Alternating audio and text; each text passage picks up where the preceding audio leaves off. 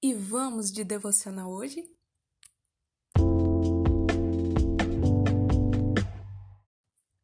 O texto para a leitura do nosso devocional hoje se encontra em Gênesis 3.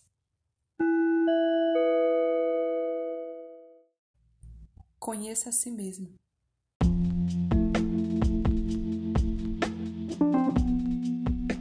O mundo talvez diga que você é a vítima você foi ferida, maltratada, rejeitada e abandonada.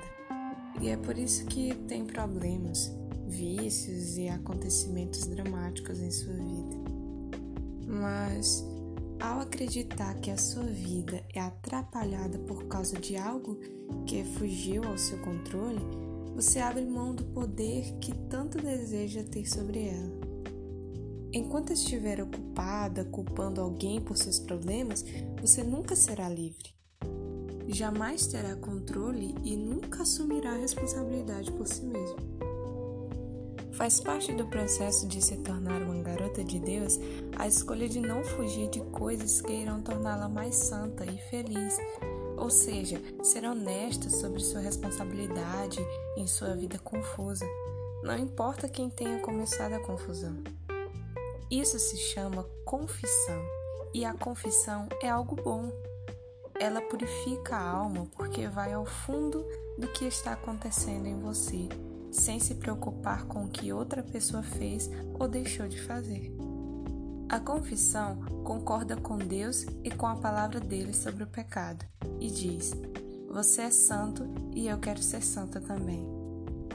Ela diz assim, ó: não importa o que os outros façam ou fizeram, eu estou do lado de Deus e levo uma vida que lhe agrada, porque sei que essa é a vontade dele.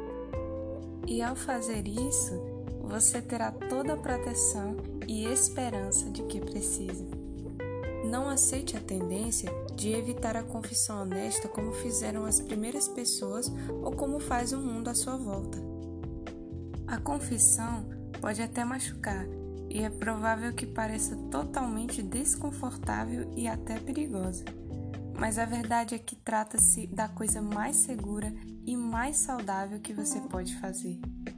Garota, não se esqueça que confessar é bom para a alma e prova que você não é de si mesma, mas de Deus.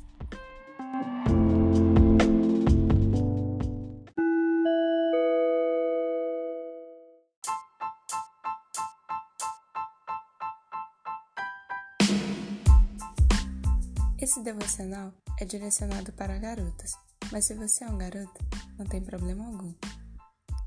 Fiquem com Deus, espero que gostem e até a próxima!